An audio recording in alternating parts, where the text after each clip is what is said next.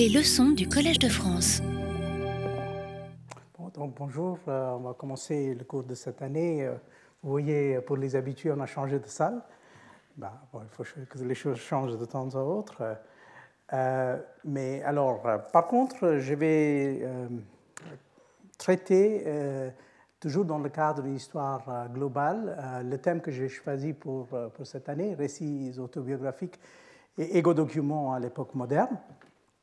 Et ce que j'ai l'intention de faire, donc, c'est de commencer aujourd'hui avec euh, quelques considérations assez larges et aussi historiographiques euh, portant sur euh, les réflexions depuis un certain temps autour de ce genre de thème. Bien sûr, sur les cas, européens, mais en visant plus large, car c'est un peu le but de notre affaire de ne pas se restreindre aux limites de l'histoire européenne, euh, qui est aussi d'ailleurs traitée par, par d'autres dans cette maison. Euh, mais euh, je vais donc par la suite commencer à développer toute une série d'études de cas.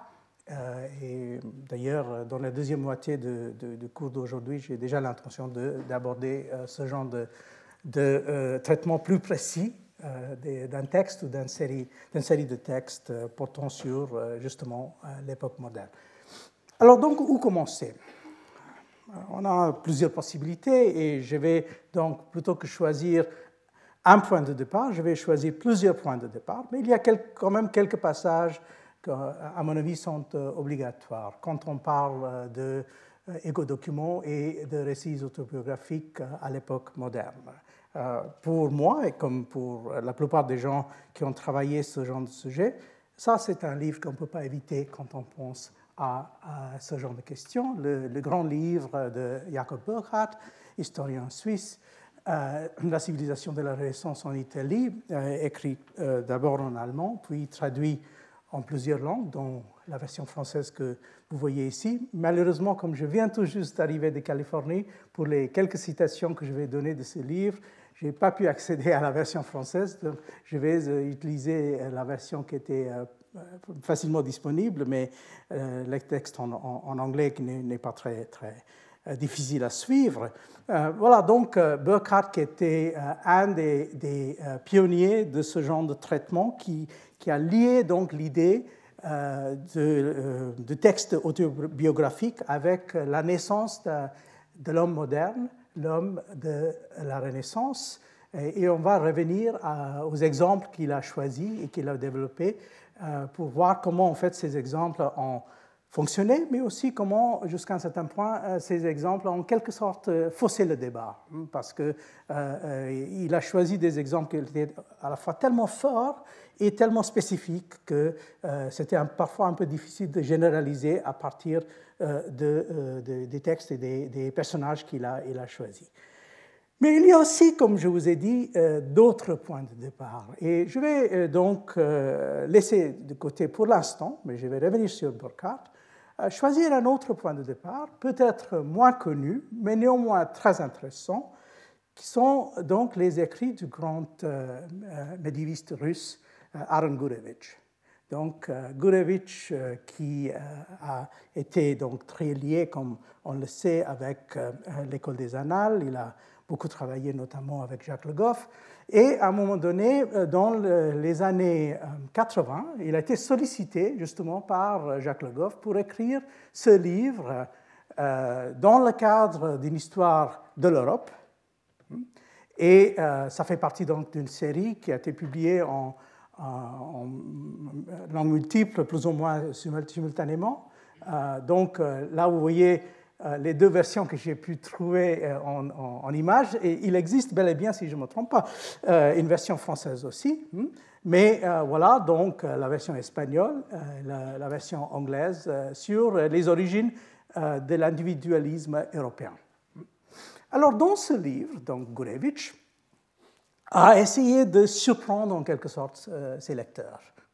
Parce que plutôt que de prendre euh, le, la voie de Burckhardt, c'est-à-dire commencer par le Sud, commencer par l'Italie euh, ou avec la Renaissance, il nous propose un autre point de départ. Et je reviens ici sur un entretien qu'il a donné juste avant sa mort, qui est sorti d'ailleurs dans une revue indienne, où il, a abordé, donc c'est un entretien où il répond à des questions d'un de ses collègues russes, portant sur les travaux qu'il a faits sur l'individualisme et sur la personnalité. Hein. Donc, euh, euh, son interlocuteur demande, euh, alors qu'est-ce que vous voulez dire en résumé sur, sur la personnalité et le rapport entre personnalité et christianisme Et puis, on a la réponse de, de, de Gurevich qui nous dit qu'en effet, pour lui, le concept de personnalité ou d'individualité est un produit du christianisme. Dans d'autres cultures, hein, euh, l'idée de personnalité est beaucoup moins euh, prominente. Hmm. Et euh, là, donc, il fait référence, comme il faut, à, Burkhardt en disant que c'était Burkhardt qui a, proposé l'idée selon laquelle c'est la Renaissance qui a donné naissance à la personnalité humaine telle comme c'est conçu, et ainsi de suite. mais il dit que bien sûr, on peut aussi remonter euh, plus loin dans le Moyen Âge, il cite euh, notamment Saint Augustin, ça c'est quand même euh, encore une fois une référence obligatoire.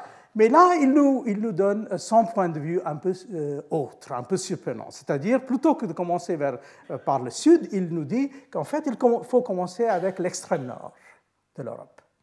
Donc, il dit, en fait, c'est plutôt en regardant l'extrême nord, notamment euh, l'Islande, euh, les pays scandinaves, etc., euh, qu'on peut trouver un autre type d'individualisme, un autre type d'ego, hein, préoccupé avec la gloire, la réputation personnelle, l'honneur, la dignité, etc. donc c'est une vision complémentaire à cette autre vision qui a, a donc Burkhardt. Euh, cette vision est donc un ego euh, très autocentré, agressif, euh, et ainsi de suite, tandis que la personnalité chrétienne est un peu, le résultat de ce paradoxe qu'on a dans le christianisme même, et ainsi de suite. Donc, ce qu'il nous, euh, propose, c'est tout d'abord que euh, l'étude de la personnalité est très importante et il, a envie de se démarquer un peu de sa tradition, sa propre tradition, parce que Gurevich avait en fait une relation très compliquée avec le marxisme soviétique.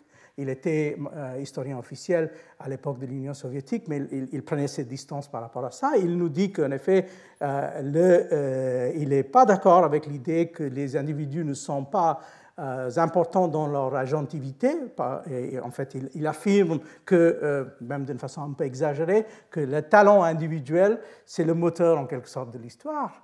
Euh, et puis, il développe cette idée donc de deux types d'individualisme, celui du, Sud, prôné par Burkhardt d'un côté, et puis celui du Nord, qui est pré-chrétien, qui est déjà dans les pays nordiques avant leur conversion euh, au christianisme et en quelque sorte qui précède pour lui euh, l'individualisme venant euh, plus tard dans le cadre de la Renaissance. Donc, en effet, ce n'est pas comme s'il était en train de nier la thèse de Burkhardt, tout simplement de proposer qu'il y a au moins deux voies possibles vers l'individu et la voie individuelle euh, la voix des individus, euh, cette affirmation qui va aussi produire donc euh, les autobiographies et les égo-documents dans, dans l'époque donc, médiévale et puis à l'époque moderne. Alors si on cherche un peu plus loin, on se rend compte que soit consciemment, soit inconsciemment, Gurevich en fait était en train de reprendre une thèse qui était un peu plus ancienne. Et c'est une thèse qui est développée par le philosophe et le sociologue allemand Georg Simmel, qui a écrit donc euh, cet article qui on trouve dans ses, ouvrages collectifs sur euh, individualisme, euh, publié donc en 1917. Il a toute une série d'articles autour de ça, portant sur des aspects plus précis de cette notion d'individualisme. Et parmi les idées de, de il y a pas mal d'idées intéressantes. Euh, mais surtout, il a cette idée euh, d'une opposition entre deux sortes d'individualisme, toujours dans le cadre européen. Donc, ce qu'il appelle l'individualisme latin ou euh, quantitatif, où, il s'agit de ce qu'il appelle la personnalité simplement libre, hein, et, il trouve que euh, les cas les plus frappants de ce genre de, individualisme se, trouvent à partir du XVIIIe siècle et des Lumières euh, et donc, il choisit, on peut imaginer, est-ce que ces exemples sont des exemples assez, assez connus, Rousseau et ainsi de suite, euh, tandis qu'il il, développe l'idée euh, d'un autre individualisme. Donc, vous voyez un peu le même genre de, contraste qu'on trouve chez, chez Gurevitch, hein, ce qu'il appelle, lui, l'individualisme germanique et qualitatif, où on a une personnalité simplement unique et donc, il associe ça, bien sûr, avec le romantisme du 19e siècle, euh, et, voilà donc un petit texte de Zemel où il développe un peu cette, opposition entre deux sortes d'individualisme européen. Euh, il dit J'aimerais cependant mieux croire que l'idée de la personnalité simplement libre et celle de la personnalité simplement unique ne sont pas encore le dernier mot de l'individualisme, que le travail de l'humanité suscitera des formes toujours plus nombreuses et variées grâce auxquelles la personnalité s'affirmera, prouvera la valeur de son existence. Donc, euh, ce n'est pas la fin de l'histoire, mais euh, au moins, euh, c'est à partir de cette espèce d'opposition complémentaire qu'on peut développer l'idée. Si durant les périodes heureuses, ces diversités se combinent en, harmonie, leur contradiction et la lutte qui implique ce travail ne constituent pas seulement des obstacles, mais elles appellent un nouveau déploiement de force et conduisent ce travail vers de nouvelles Alors, ce texte de, de Zimmel, même si ce n'est pas un, texte énorme, et c'est certainement pas parmi les textes les plus célèbres de Zimmel, qui a été beaucoup plus connu pour ce qu'il a écrit, par exemple, portant sur l'argent et, ainsi de suite. Ça a eu un effet sur d'autres qui ont écrit par la suite, euh, certainement sur Weber, mais aussi sur euh, Norbert Elias, qui a aussi développé ses propres thèses sur l'émergence historique de l'individu et de la personnalité individuelle, un peu dans le, sillage de ces idées de Zemel. Et à mon avis, en fait, en quelque sorte, comme j'ai dit, soit consciemment, soit inconsciemment, ça pèse quelque part aussi sur euh, cette espèce d'opposition qui est développée euh, beaucoup plus tard, dans les années 80, par, par euh, Aaron, Aaron Mais il y avait quand même quelqu'un d'autre qui avait abordé la question d'une façon beaucoup plus variée et pour moi beaucoup plus intéressante. Hein. Et ça, c'est Marcel Mauss. Dans un, texte qu'il a écrit euh, dans les années 1930, euh, donc euh, après Zimmel. Ce n'est pas tout à fait clair s'il avait connaissance ou non du texte de Zimmel à l'époque. C'est possible, mais il ne le cite pas. Et Moss, quand il a été invité en 1938 à, donner les Huxley Memorial Lectures, donc, il a développé cette idée dans le texte qui s'appelle Une catégorie de l'esprit humain euh, la notion de personne, celle de moi. Et euh, alors donc, il nous dit euh, au point de départ, c'est un petit texte qui fait à peine 20 pages. Il nous dit que le sujet, donc, c'est la personne, et il ne s'agit de rien de moins que de vous expliquer comment une des catégories de l'esprit humain, une de ces idées que nous, nous croyons innées, est bien lentement née et grandie au cours de long siècle et à travers de nombreuses vicissitudes, tellement qu'elle est encore aujourd'hui même flottante, délicate, précieuse et à élaborer davantage. C'est l'idée de personne, l'idée du moi. Tout le monde la trouve naturelle, précise au fond de sa conscience, tout équipée au fond de la morale qui s'en déduit. Il s'agit de substituer à cette naïve vue de son histoire et de son actuelle valeur une vue plus précise. Mais comment faire? Alors, euh, comme vous le savez, euh, même si Moss était une espèce d'esprit euh, universel et, qui avait une connaissance énorme de, beaucoup de domaines tout à fait, tout à fait divers, il n'était pas très historien quand même. Hmm? Donc, il n'a pas voulu finalement centrer son enquête sur la question de l'évolution historique. Il a choisi la diversité culturelle comme point de départ. Alors qu'est-ce qu'il fait? Alors il nous donne une série de cultures différentes dans le cadre euh, desquelles en fait on a des notions de personnes qui sont tout à fait différentes et euh, il nous explique comment, en fait, ces sociétés, avec leur vocabulaire, avec leurs conditions matérielles et ainsi de suite, ont donné naissance à des notions de, la personne qui étaient toujours extrêmement variées. Il n'insiste pas trop, d'ailleurs, sur l'aspect de, langage, mais c'est plutôt sur le type de, de lien de parenté, structure de société et ainsi de suite. Mais voici ces exemples. Ces exemples sont quand même assez étonnants. Il commence donc avec les Indiens Pueblo. Donc rien à voir avec l'Europe.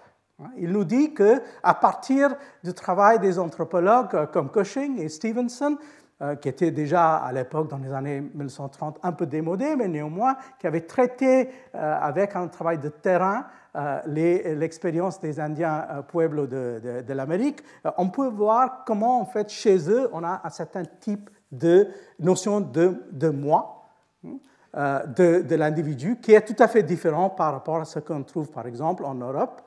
Deuxième exemple qu'il prend, euh, cette fois-ci toujours en prenant les travaux euh, d'un ethnologue, Franz Boas, donc avec les euh, les gens du nord-ouest américain, donc ce qu'on appelle aujourd'hui au Canada les Premières Nations.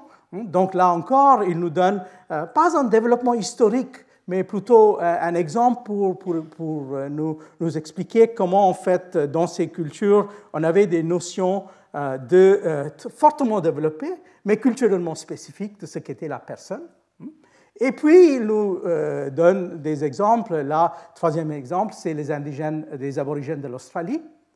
Et finalement, il, arrive à des, pays qui ont, euh, disons, une tradition textuelle plus, développée.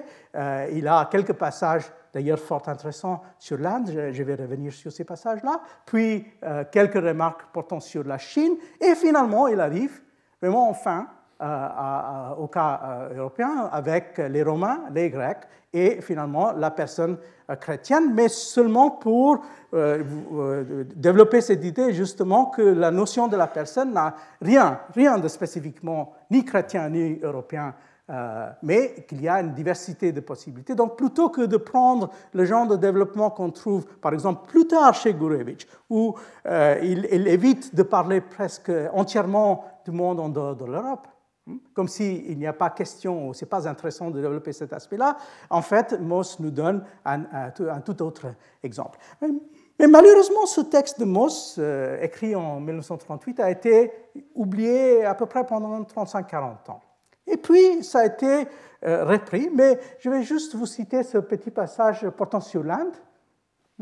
Euh, pour vous donner un, exemple du type de, travail qu'il fait, parce que moi, c'était quelqu'un qui combinait à la fois un travail euh, basé sur euh, l'ethnologie avec un travail textuel, comme il était, par exemple, très en contact avec les, les, grands sanskritistes et les indologues à Paris. Donc là, il développe l'idée que il dit l'Inde me semble avoir été la plus ancienne des civilisations qui a eu la notion de l'individu, de sa conscience.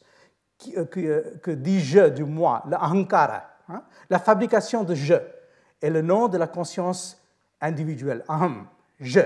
Hein, c'est le même mot indo-européen que ego. Il dit le mot ahankara est évidemment un mot technique fabriqué par quelque école de sages voyants supérieure à toutes les illusions psychologiques. Le sankhya, l'école qui justement a dû précéder le bouddhisme, soutient le caractère composé des choses et des esprits, Sankhya veut précisément dire composition, considère que le moi est la chose illusoire. Le bouddhisme, lui, dans une première partie de son histoire, décrétait de ce que n'était qu'un composé divisible, sécable de skandha, et on poursuivait, l'anéantissement chez le moine. Donc, puis il nous dit, euh, par exemple, il répond cette phrase qui, qui reste même aujourd'hui le, euh, une espèce de cliché même en Inde, euh, ce, remarque qui est fait par Krishna dans le cadre de la Bhagavad Gita Arjuna, c'est-à-dire Tattvamasi, euh, euh, es cela. Hein? Voilà, donc euh, démarquons très bien la position de l'individu dans cette affaire. Mais comme je vous ai dit, le texte de Mauss a été en quelque sorte oublié pendant 35-40 ans. Ça a été repris dans les années 80 euh, dans, dans, une série de, de, livres que pour moi restent quand même très intéressants. Le premier livre, celui que vous voyez à gauche, est un, livre qui a été euh, le résultat d'une enquête où on a, en fait on a pris le texte Mauss et on a, on a, donné ça à une dizaine de personnes, des spécialistes de différentes euh, cultures euh, dans le monde, et on leur demandait des commentaires sur le texte Mauss. Et là, vous avez par exemple Michael Carruthers ou Stephen Collins, ce sont les, les plus grands spécialistes de la religion bouddhiste qui ont repris ce, texte de Moss pour commenter et pour reprendre en fait comment, à partir de l'anthropologie, la philosophie, l'histoire, la catégorie même de la personne était à repenser comme quelque chose qui n'était pas fixe, qui n'avait pas une seule histoire qui était une histoire européenne, mais une histoire qui était variée et variable selon les, euh, les euh, cultures et selon les histoires.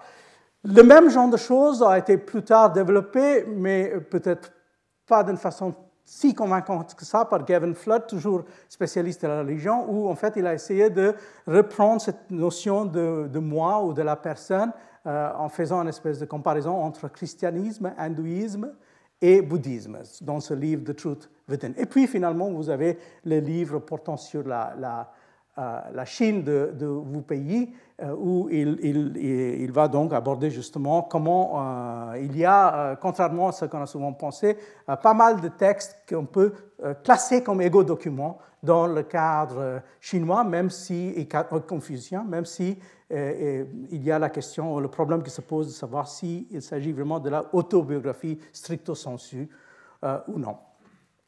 Alors, dans le cas de l'Inde, et je vais revenir euh, plus tard euh, dans cette série de cours, euh, en fait, avec quelques exemples très intéressants indiens, comme le livre du marchand Jain Banarsidas, qui a écrit un, texte qui a été récemment aussi traduit en français sous le titre Histoire demi. en, hindi, le texte s'appelle Ardhakathanaka. Euh, on peut prendre ça, ou on peut prendre toute une série d'autres textes, euh, euh, pas publiés, mais écrits en Inde à l'époque moderne. Mais je vais juste vous signaler que Malheureusement, pendant un certain temps, ces textes ont été délaissés à cause d'une certaine confusion qui a été créée notamment par une, école d'anthropologues et de sociologues de Chicago, dont le chef de file était M. McMarriott, qui a voulu donc construire ce qu'il appelait une ethnosociologie indienne, dans laquelle euh, son idée centrale, c'est qu'il n'y avait absolument pas d'individus en Inde. En fait, il a voulu développer cette notion que, à mon avis, heureusement, n'a pas eu beaucoup de succès, de dividu. Donc, il, nous a expliqué que euh, la, civilisation indienne était entièrement basée sur les individus plutôt que des individus. Et, donc, du coup, c'était inutile de chercher des égo-documents ou des récits autobiographiques euh, et ainsi de suite en Inde, car on ne le trouverait pas comme parce que les Indiens n'étaient pas capables de penser l'individualisme. Si vous avez euh, essayé de faire des affaires en Inde euh, dans les dix dernières années, vous serez surpris par cette idée qu'il n'y a pas d'individualisme en Inde. Alors, donc, je, je, laisse de côté cet aspect indien pour, aujourd'hui. Je vais, je vais revenir, certainement euh, plus tard. Euh, mais pour poursuivre un peu euh, mon idée de comment ces notions de l'individu dans le cadre de l'histoire européenne et l'individu dans le cadre de l'histoire extra-européenne ont marché, il faut quand même que je mentionne un autre développement, aussi des années 80, hmm, donc plus ou moins au même temps qu'on a eu ce, livre de Carruthers euh, et Lux et, Collins portant sur la catégorie de l'individu. Et ça, ça vient plutôt de milieu euh, littéraire et, c'est normalement associé avec euh, l'historien de la littérature anglaise Stephen Greenblatt, qui a donc écrit ce livre qui fait date, qui est devenu une espèce de formule qu'on utilisé maintes fois, l'idée donc de façonnement de soi ou de self-fashioning. Et, là, euh, on, retrouve un certain nombre d'idées euh, plus anciennes, d'idées de l'individu qui, qui, euh, qui, est un espèce de produit, un produit dans un cadre, alors dans ce, cas précis, en fait, c'est écrit dans un, langage plus ou moins foucaldien, l'individu qui est produit par l'espace créé entre ses propres désirs et la pression de l'État. et donc l'individu qui à la fois est en train de se produire, de se cacher, de jouer avec des masques et ainsi de suite. Donc l'individu qui dit euh, la vérité, mais aussi les mensonges, et euh, en fait l'idée centrale de cette espèce de façonnement, de production de soi, c'est ce jeu justement entre, de cache-cache entre le vrai visage et une espèce de visage fabriqué pour, pour la consommation publique. Donc euh, ça, c'est Greenblatt en utilisant surtout les matériaux venant de Shakespeare, mais aussi d'autres écrivains de l'époque euh, élisabéthaine. Mais une fois qu'il a, soutenu cette, notion de la, de façonnement euh, de, soi à l'époque de la Renaissance, ça a eu pas mal de succès. Vous voyez ici que ça a été repris dans le cadre ibérique. Euh, il y a donc autour des, questions de d'identité des imposteurs, un grand thème encore de l'époque moderne, et puis euh, self-fashioning, le façonnement de soi. Euh, là, vous voyez un, ouvrage collectif, et, maintenant, c'est devenu tellement euh, répandu que, par exemple, là, c'est un, un, colloque, justement, en Israël, portant sur le self-fashioning dans un cadre musulman, et Timouride en particulier, euh, de la fin 15e, début 16e siècle, où on essaie de, voir comment on peut faire euh, fonctionner ces euh, concepts et ces conceptions de Greenblatt dans un cadre tout à fait autre que donc celui de l'Asie centrale à l'époque de, de, la fin du 15e, début du 16e siècle. Alors, mais il y a aussi des gens qui ont essayé de systématiser toute cette littérature diverse, euh, surtout en prenant euh, euh, les, cas européens, c'est-à-dire ces tendances assez différentes, ces tendances assez diverses depuis le temps, disons, de Zemel en allant jusque dans les années 80. juste pour, pour la référence, je trouve extrêmement utile, même si c'est discutable sur un certain nombre de points, cet article-là, qui est écrit par l'historien euh, allemand Winfried Schulze, euh, où il essaie euh, en fait de développer cette notion beaucoup plus large que le récit, de, récit autobiographique, l'autobiographie, ou le, récit en première personne, parce que, bon, première personne, ça aussi, ça pose problème, parce que souvent, les gens peuvent écrire sur eux-mêmes sans utiliser la première personne, donc on a, on a ce, problème aussi. Euh, et voilà donc Schulze qui avait euh, pas inventé, mais développé euh, cette notion que j'ai aussi empruntée pour le titre du cours de cette année de ego document, hein, ego document. Et donc dans ce, texte qui sert comme introduction pour un ouvrage collectif portant sur le sujet, sujet il a donc essayé de développer différentes sortes de, de Ego Document. Euh, il, nous a fait une espèce d'analyse et aussi il a essayé de euh, partager des Ego Documents en plusieurs, en plusieurs sortes. Euh, donc, tout d'abord, il développe cette idée qui, qui, est utile mais aussi discutable parce que pour lui, il y a donc deux sortes de documents. Il y a ce qu'il appelle les Freiwilligen et les Unfreiwilligen, c'est-à-dire ceux qui sont le produit de la libre volonté et qui ne le sont pas. Hein. Euh, donc, euh, euh, parmi ces documents, toujours en mélangeant les deux, catégories, hein, il y a donc ce qu'il appelle les textes classiques, souvent originaires du milieu aristocratique et bourgeois, hein, les autobiographies, hein, les, les Selbstzeugnis, les journaux, les récits de rêve, c'est une sous-catégorie assez intéressante, les, les Traumniederschrift, et euh, aussi les lettres personnelles dans lesquelles, par exemple, on parle de, soi. Hmm?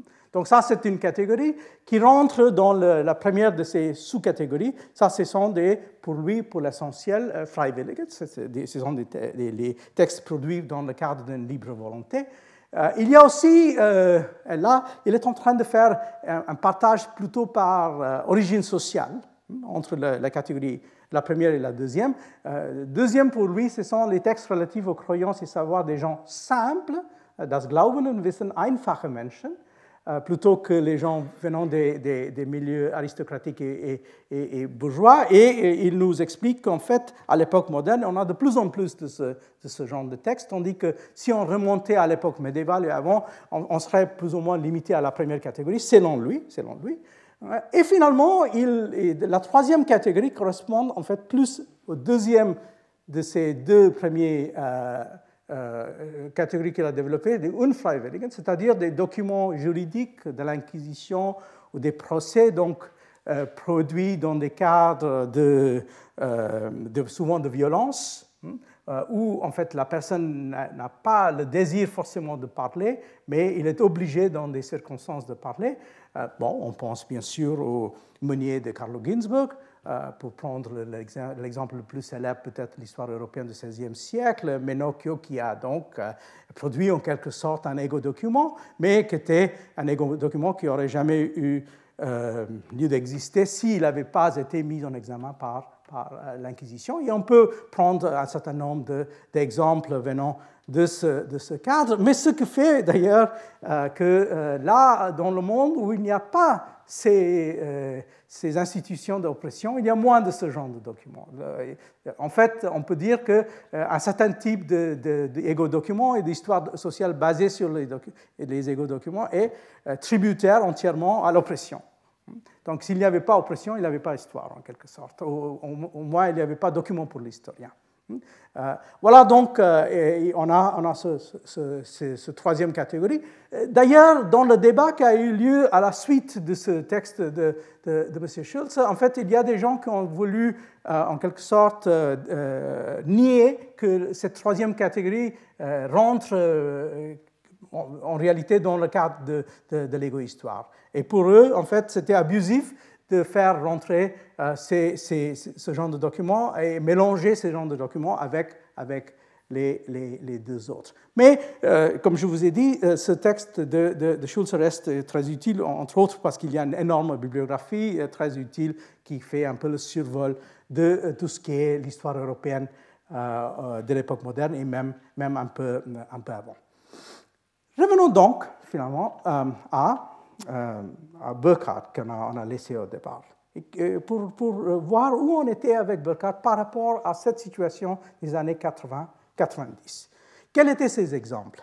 Est-ce qu'il s'est limité à un cadre beaucoup plus restreint que ce genre euh, de cadre qui est donné ici par, par, euh, par, où il y a en fait des, des centaines de milliers de documents possibles dans le seul cas de l'Europe. Si on prend tous ces, toutes ces possibilités-là, en fait, euh, on, a, on, est dans une, situation qui est tellement euh, riche qu'il y a des gens qui ont même proposé que, sauf euh, en utilisant les, les techniques quantitatives, c'était presque impossible de maîtriser cette espèce de masse presque impossible de, documentation. Mais quand Burkhardt avait commencé son travail, il avait une idée beaucoup plus limitée et beaucoup plus précise du type de document qu'il a voulu utiliser. Et vous savez que euh, c'était ça le centre de son affaire. Hein. Le centre de son affaire, c'était le texte de Cellini. Hein.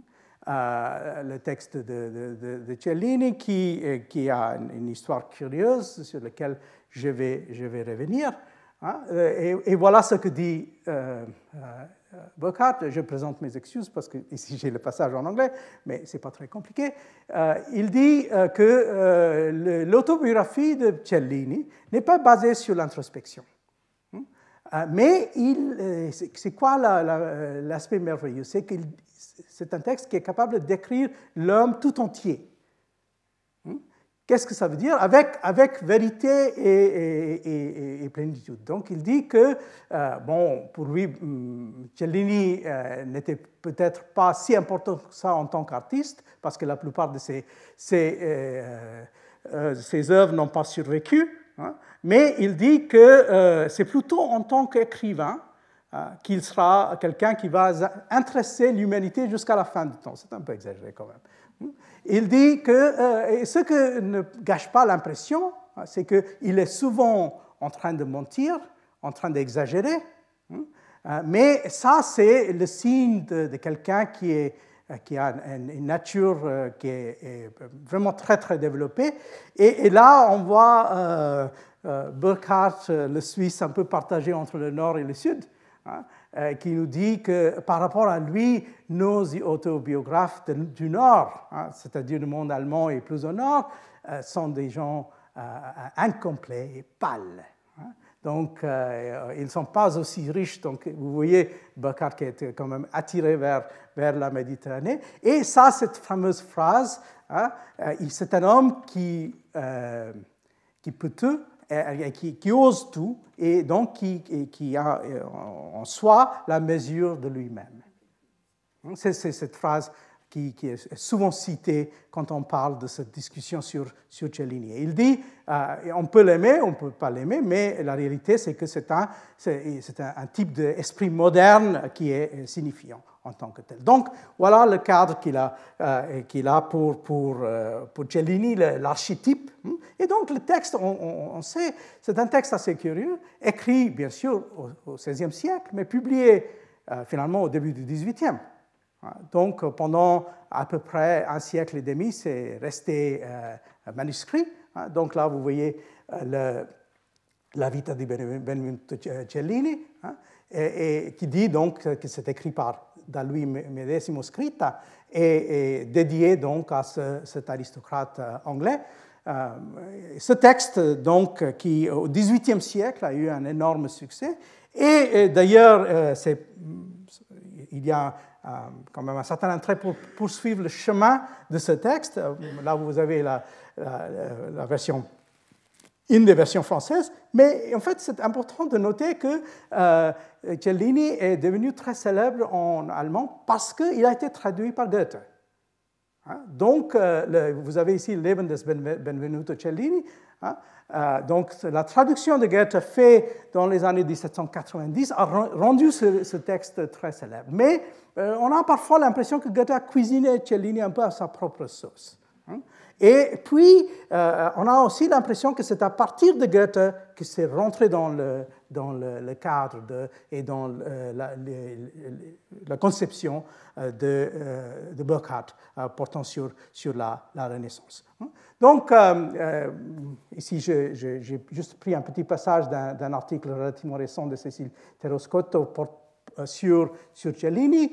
Hein, où, elle dit, euh, de fait, la description que Cellini donne de la vita dans son traité sur l'orfèvrerie, hein, où il dit Je me mise à écrire toute ma vie, de mon origine et toutes les choses que j'avais faites en ce monde, hein, euh, correspond à la définition que Philippe le Jeune a établie euh, de, l'autobiographie. Ça, c'est une référence à un livre qui était considéré comme très important dans les années 60-70, le pacte autobiographique. Philippe le Jeune, d'ailleurs, a développé cette idée d'ailleurs un peu discutable, selon laquelle euh, l'autobiographie n'existait pas avant Rousseau, que euh, Rousseau était le premier qui a écrit une autobiographie, et ce qui existait pour lui auparavant ne rentrait pas dans, euh, dans, ce cadre.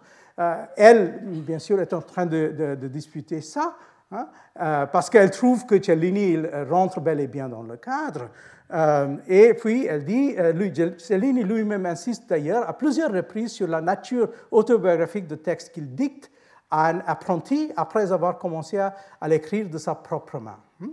Euh, les pronoms sujets et les adjectifs possessifs à la première personne en sont l'indice le plus évident. J'écris ma vie tourmentée. J'avais commencé à écrire ma vie de ma main. Je lui dictais ma vie, répète Cellini tout au long de la première page du manuscrit. Cellini impose donc d'emblée à ses lecteurs une identité entre l'auteur, l'artiste, le narrateur, hein, et le personnage. Donc, c'est justement cette espèce de pacte autobiographique entre ces, entre ces, deux, ces trois aspects. Alors, euh, Burkhardt avait pris donc comme exemple central Cellini, hmm, donc pas un aristocrate, mais un orfèvre, un homme donc, plus, humble, hein, si vous voulez.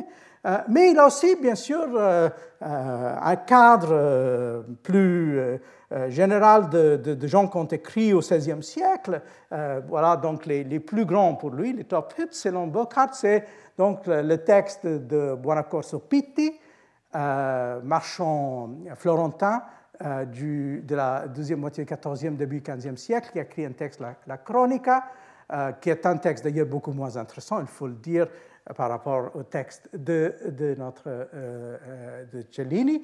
Et puis il y a ce texte qui reste quand même assez important pour plusieurs raisons que le texte de, Pape Pie II, Aeneas Piccolomini, les commentaires, et c'est entre autres considéré comme assez rare parce que c'est le seul texte autobiographique qu'on a écrit par, par, par un pape. Hmm? Donc, euh, un texte qui, a aussi euh, son importance dans ce, cet autre contexte-là. Et puis, on a ces deux autres textes. le texte de Cardano, de, Vita Propria, hmm, euh, un texte d'ailleurs qui a quelque chose à voir avec Cellini, parce que c'est un texte extrêmement cruel, où il, raconte pas mal de choses assez laides qu'il a fait dans sa propre vie.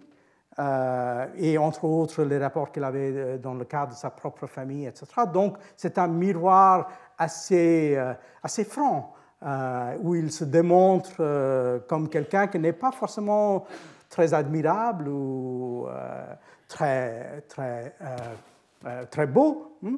Et finalement, on a ce dernier texte qui est un peu l'opposé de ça, c'est-à-dire le texte de Luigi ou d'Alvis Cornaro, qui est un un Vénitien euh, de, euh, la deuxième moitié du XVIe siècle, euh, où lui il nous, explique comment il a, il a, eu une vie extrêmement dégénérée. Et puis, à un moment donné, il a décidé qu'il fallait s'arrêter et il fallait donc devenir un homme vertueux. Et donc, il a écrit ce, ce texte, Discorsi della vita sobria, un texte qui était d'ailleurs détesté par Nietzsche, on, peut très bien comprendre pourquoi, euh, mais euh, ce texte euh, est, considéré comme en quelque sorte un texte complémentaire par rapport à ces autres textes excessifs. Donc vous voyez que tout en se restreignant à, un éventail de, de, types de textes beaucoup plus limité que les égaux documents de, de Schultz, en fait, Burkhardt avait quand même pas mal de richesses devant lui. Hein. Il y a euh, bien sûr des choses que ne sont présentes ici.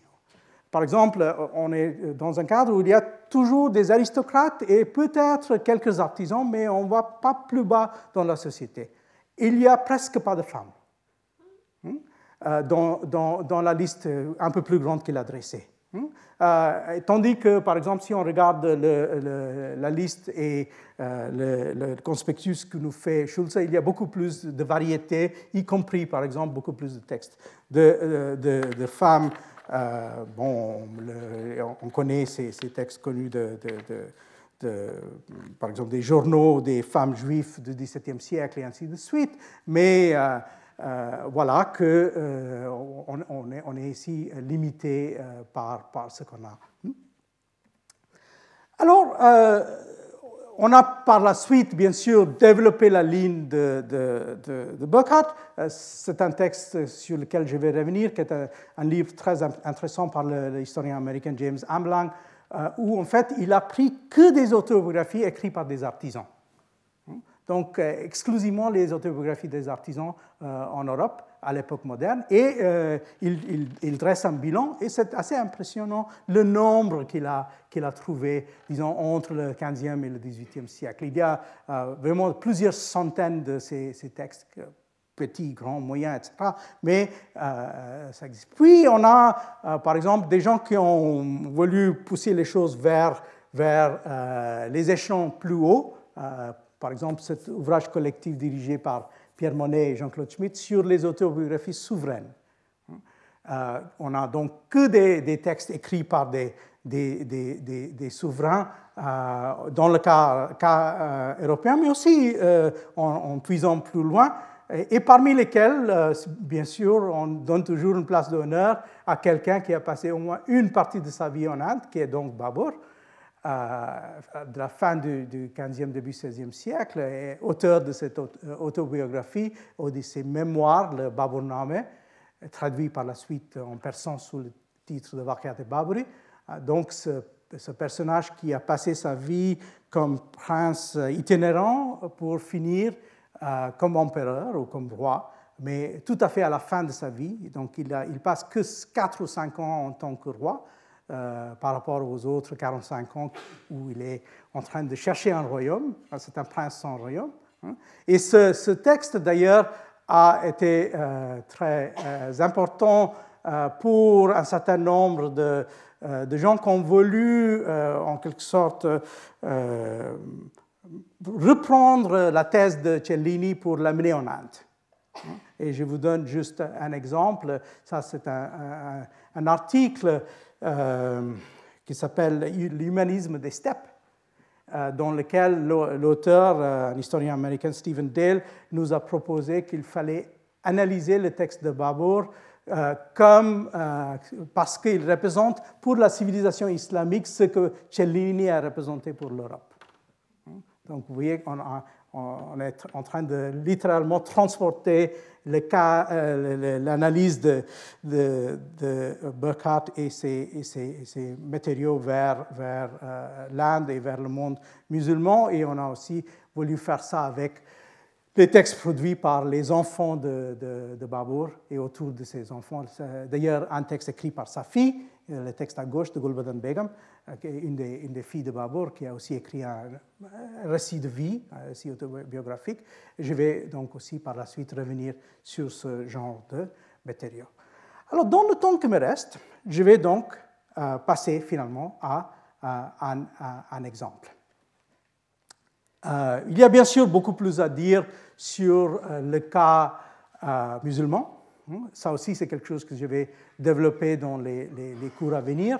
Euh, euh, le problème de savoir s'il y a ou s'il n'y a pas euh, une grande tradition d'égo-documents dans le monde arabe, hein, qui est d'ailleurs, encore une fois, il faut s'affronter à, à l'avis du grand orientaliste Rosenthal, Franz Rosenthal, qui a voulu nous expliquer qu'il n'y avait pas de tradition en arabe, hein, quand en réalité on sait qu'il y avait des textes comme le texte al-Suyuti, dans lequel il parle de, l'existence de ces ce qu'il dit que sont des, récits biographiques de soi-même. Et donc, ça revient à peu près euh, à l'ego-document, à l'autobiographie. Euh, mais Rosenthal a voulu euh, nier ça. Il a voulu en fait classer tous ces documents qu'on connaît, par exemple le texte d'Ibn Eyas, très connu, qui est un journal tenu au Caire à l'époque des Mamelouks. Il a voulu éviter tout cela et écarter tout cela de ce cadre, et on peut donc éventuellement reprendre, reprendre ces questions. Alors, donc, finalement, l'exemple précis pour, aujourd'hui. Et euh, j'ai donc décidé de euh, commencer par euh, un cas toujours un peu excentrique. Et c'est ce cas-là. C'est le texte de, de quelqu'un, un Portugais, qui était parmi les textes de l'époque moderne portugaise les plus connus. On dit souvent que dans le monde moderne portugais, il n'y a probablement que trois textes qui ont eu euh, un vrai, euh, euh, ont été vraiment connus en dehors de Portugal, en quelque sorte. Donc, ces trois textes sont les Lusiades de Camões, le texte Trabalhos de Jésus du, frère Tomé de Jésus qui a été captif dans le, Maghreb. Et puis, il y a ce texte-là. Le texte Phénomène de Spinto, qui s'appelle Pérégrination. Donc c'est un texte qui est écrit par ce, monsieur, ça c'est une espèce de statue imaginaire de lui dans le, monument fascisant qu'on a à Lisbonne, euh, qui a été construit par euh, Salazar dans les années 1960. Si vous êtes à Belém, vous allez trouver Fernand Mendes Pinto sur, sur ce, monument. C'est un livre qui est donc, euh, et je vais revenir sur ce problème-là, publié en, en 1614, et voilà le titre. Peregrinação de Fernão Mendes Pinto, em que dá conta de muitas e muito estranhas coisas que viu e ouviu no reino da China, no da Tartária, no de Sornau, que vulgarmente se chama Sião, et ainsi de suite. Donc, la pérégrination de Fernand Mendes Pinto, dans laquelle il se rend compte des divers et très étranges choses qu'il a vues et entendues dans le royaume de la Chine, de, Tartarie, de Sornau, qui est normalement vulgairement euh, appelé Sion, euh, Calamignan, Pégou, Martaban, et aussi beaucoup d'autres royaumes et seigneuries des, parties orientales, publié donc par Pedro Kraspek, euh, imprimeur flamand à Lisbonne, 1614. Donc, qui est l'auteur de ce texte? Voilà ce qu'on connaît de la vie de Fernand Mendes Pinto. Hmm? Fernand Mendes Pinto, on ne connaît pas la date de naissance. il est né autour de 1510-1511 à un endroit qui s'appelle Montemur Velho, pas loin de Coimbra, hein, donc euh, plus ou moins dans le centre de Portugal.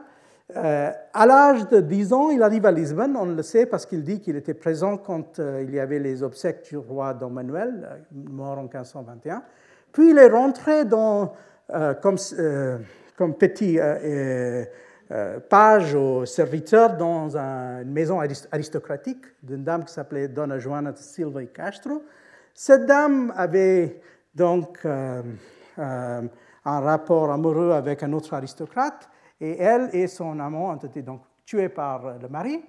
Euh, Fernand de Spinto a pris la fuite. Il a disparu pendant à peu près 7-8 ans. Il a même disparu de sa propre texte, de sa propre autobiographie. Il revient donc dans les années 1530 autour de Lisbonne, hein, où il est associé avec euh, euh, euh, une grande famille, une famille qui s'appelle Faria, et puis il est aussi associé avec l'ordre militaire de Santiago. À l'âge de 27 ans à peu près, ou 26 ans, il va prendre le bateau pour partir en Inde, 1537 mars. Il arrive au Gujarat, 1537 septembre, et puis, euh, après euh, avoir passé à peu près un an et demi, deux ans en Inde, il va partir à l'Est. Donc, la plupart de sa carrière asiatique, qui va durer jusqu'en 1558, donc 21 ans en Asie, sans, revenir. Euh, donc, 21 ans, il va passer de Malacca, puis il est au Japon. Il dit qu'il était un des premiers Européens qui a mis pied au Japon. On ne sait pas, si, on sait pas si c'est vrai ou non. Euh, il était au Japon, il était en Chine. Euh, pendant deux ans, il est rentré euh, dans la Société de Jésus. Entre 1554 et 1556, il est frère Fernand. Et donc, il, apparaît dans un certain nombre de documents, y compris dans des lettres de François Xavier, parce qu'il était, associé avec François Xavier même avant de rentrer dans la société. Xavier étant mort déjà en 1554. Puis, en 58, il, revient au Portugal, il, il écrit son texte entre 69 et 78. Il est déjà, euh, dans les années 1560, lié avec euh, des gens de la cour, des grands intellectuels. Euh, il devient un formateur très important pour tout ce qui est l'histoire asiatique. Il est donc entretenu par les grands Portugais comme Jean de Barros, mais euh, aussi, euh, les Florentins vont envoyer un émissaire, Bernardo Neri, euh, les Médicis vont envoyer un émissaire juste pour parler avec lui sur l'Asie. Et finalement, le grand jésuite Gianpietro Maffei va parler avec lui juste peu avant sa mort. Il va incorporer donc les informations de Mendes Pinto dans, dans son propre texte à lui, son, histoire de l'Asie. Finalement, il, meurt à Almada, donc l'autre côté de, la fleuve de Lisbonne, en 1583. Pendant 30 ans, son livre n'a pas vu le jour. Euh, on sait qu'il y avait deux, trois personnes qui avaient regardé euh, des petits euh, bouts de ce, texte. Mais finalement, ça va sortir, mais remanié par quelqu'un d'autre. Donc là, vous voyez, déjà, il y a un problème, et qui est un problème qu'on va rencontrer souvent. On ne sait pas, même techniquement, qui est l'auteur. C'est-à-dire, il y a plusieurs auteurs. Il y a lui, l'auteur, à l'origine, mais puis il y a au moins deux autres personnes, parmi lesquelles il y a une personne qui est un des chroniqueurs de l'époque, Francisco d'Andrade, qui, on sait, a manipulé le texte, qui a fait un certain nombre de choses avec. Donc, comme on n'a pas de, version manuscrite, on n'a que la version imprimée, on ne sait pas exactement par quel processus le manuscrit délaissé en 1583 est devenu le texte publié en 1614. Donc là déjà un petit problème typique posé par les textes imprimés et pour lequel on peut dire que là, par exemple en Inde ou dans le monde musulman, où on n'a pas d'imprimerie à l'époque, en quelque sorte, euh, on est, euh, peut-être mieux placé euh, parce que ce passage par l'imprimerie, ça peut parfois fausser les choses. Hmm? Alors donc, vous voyez un peu le, cadre dans lequel il a fonctionné. Hmm? Il est en Inde, puis il est en Asie du Sud-Est, il est en Asie orientale. Il est donc, comme je vous ai dit, lié euh, vers les années 1560 quand il, rentre avec le chroniqueur officiel Baruch à qui il donne des informations. Et là, vous voyez euh, une tentative de reconstruire un peu son itinéraire. Euh, vous voyez la densité de sa présence en Asie orientale. Alors le problème, cependant, c'est que personne n'a su quoi faire avec ce texte. C'est un grand succès d'édition au XVIIe siècle. Ça a, été, a vendu comme des petits pains au Portugal, puis ça a été traduit tout de suite en espagnol. Puis il y a des versions dans toutes les grandes langues de, de, l'Europe. Euh, et euh, y compris, euh, là vous voyez la version française, Le voyage aventureux de Phénomène de Spinto, qui a été donc traduit par le sieur Bernard Figuier, ça veut dire Bernardo Figueiro, hein, et dédié au cardinal de Richelieu, déjà en, 1628, 14 ans après la publication en portugais. mais le problème, c'est qu'on n'a pas su quoi faire avec. Euh, il y a une ligne très importante qui a été développée au 19e, euh, surtout au 20e siècle, selon laquelle il fallait absolument pas traiter ce texte comme récit de vie. Donc, pour certains, c'était un faux récit de vie, euh, parce qu'on a dit que c'était en, réalité un, texte satirique. Hein? C'est l'idée développée tout d'abord par Antonio José Saraiva et puis développée par l'historienne américaine Rebecca Katz, à satire sociale de phénomène de Spinto, dans lequel l'idée c'est que euh, tout cela c'est de l'exagération délibérée pour se moquer des Portugais. Mais pourquoi est-ce qu'il voudrait se moquer des Portugais quand il, faisait partie justement de cet empire? Alors là, on a euh, développé un, deuxième aspect. Euh, ça, c'est développé déjà par, par Saraiva et, d'une façon beaucoup plus exagérée par Rebecca Katz, dans lequel on a donc voulu euh, argumenté, présenté euh, la thèse selon laquelle c'était un maran. Donc l'idée, c'est que c'était un maran, c'était un nouveau chrétien, euh, quelqu'un qui n'aimait pas les Portugais, qui n'aimait pas l'Empire portugais, et donc le texte était construit dans cette optique de maran. Le seul problème, c'est qu'on n'a absolument pas de preuves. On n'a pas de preuves généalogiques, on n'a pas de preuves même en termes textuels. Hein. Et euh, en fait, euh, à première vue, ou même à deuxième vue, on a l'impression que c'est un texte très chrétien. Euh, il est, comme je vous ai dit, très associé avec François Xavier. C'est quelqu'un qui, a donné énormément d'argent aux jésuites. Il a même apparemment donné de l'argent pour construire les premières églises, une des premières églises au Japon. Hein, donc, euh, euh, mais là, vous voyez, si on a euh, envie de tourner en rond, on peut dire oui, mais ça, c'est la stratégie typique du marin qui veut cacher son identité en donnant de l'argent aux chrétiens. Donc, voilà la, façon dont on a, voulu présenter les choses à, à, son égard. Mais la réalité, c'est aussi qu'il y a un autre problème qui se pose, c'est-à-dire les gens qui ont décidé, depuis le XVIIe siècle, que c'était tout simplement un monteur. Euh, et ça, c'est aussi les plaisanteries basées sur son nom. Donc, il s'appelle Fernand Mendes Pinto et on disait Fernand Mendes Minto. Hmm? Euh, Fernand, est-ce que tu mens? Oui, je mens. Hmm? Donc, euh, là, c'est un compte-rendu publié récemment de la traduction en anglais dans le New York Times, dans lequel le titre, c'est donc Le plus grand menteur de tous. Euh, l'idée étant que euh, c'est quelqu'un qui a voulu inventer des choses, inventer des, euh, aspects de sa vie et, ainsi de suite. Mais la réalité, c'est quelque chose, en fait, sur lequel on va revenir avec les autres exemples qu'on va traiter dans les semaines à venir, c'est que on peut quand même, mm, en quelque sorte, contrôler le texte. On peut contrôler le texte par rapport à d'autres documents, des documents écrits par lui, euh, des documents écrits par autrui, comme par exemple par François Xavier lui-même, hein, et même si euh, il a cette espèce de façon extrêmement misérabiliste de présenter sa, propre vie, hein, les grands et continuels travaux qui m'ont accompagné depuis ma naissance et parmi lesquels j'ai passé mes premières années, ainsi de suite, il continue toujours en racontant comment il a été misérable, comment il a été vendu, comment il, a été euh, euh, esclave, on ne sait pas combien de fois. Mais la réalité, c'est que derrière tout cela, on peut entrevoir un réseau de commerce, des gens qui ont vraiment existé, les rapports, certes, parfois aussi distordus à cause du fait que ce texte a été écrit à peu près 11 ans ou 15 ans après son, retour au Portugal. Donc il y a certainement des effets produits par, par ça.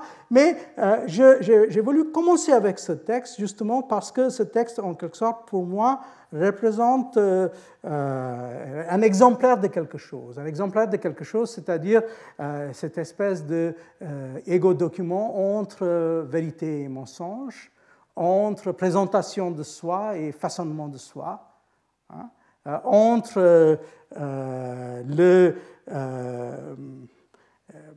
les mensonges soi-disant de l'auteur et euh, les surinterprétations des lecteurs, hein, euh, y compris ceux qui ont voulu, par exemple, insister sur cette histoire de, son identité marane qui n'est absolument pas démontrée. Hein. Et, voilà, donc euh, on a ça comme exemple, et bien sûr un exemple qui est aussi très intéressant parce que c'est lié avec cet autre personnage, François Xavier, qui lui aussi a laissé quelques égo-documents euh, notamment des lettres, euh, dans lesquelles euh, il parle aussi de, de, lui-même, mais d'une façon assez voilée, il faut le dire. Hein. Et donc, c'était juste pour, pour, avoir un premier point de départ. puis, par la suite, on va essayer de reprendre d'autres exemples en allant de l'Europe en, en, Asie, de l'Europe en Amérique, et aussi traitant une série d'exemples venant du monde musulmans. Donc pour aujourd'hui, je vais m'arrêter là. Retrouvez tous les contenus du Collège de France sur www.colège-2-france.fr.